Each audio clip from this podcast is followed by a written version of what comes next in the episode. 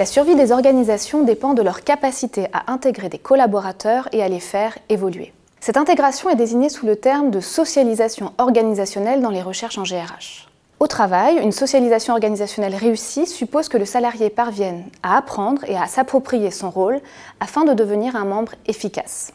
Cette socialisation n'est jamais pleinement terminée car les rôles évoluent et parce que le salarié, une fois recruté, est souvent amené à changer de rôle dans son entreprise en bénéficiant par exemple d'une promotion ou d'une mobilité fonctionnelle. Les chercheurs reconnaissent trois grands domaines au sein desquels les employés se socialisent. Le travail, le groupe de travail et l'organisation.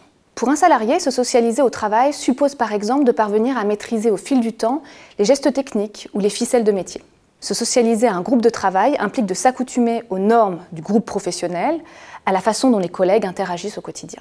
Se socialiser enfin à une organisation passe par le fait de s'habituer à la culture d'entreprise et à ses codes. La socialisation peut être à l'initiative de l'organisation, qui met à disposition des collaborateurs des programmes d'intégration, d'onboarding ou de formation par exemple, mais elle peut être également à l'initiative du salarié lui-même qui apprend par essai-erreur et déploie des comportements proactifs pour faciliter son intégration.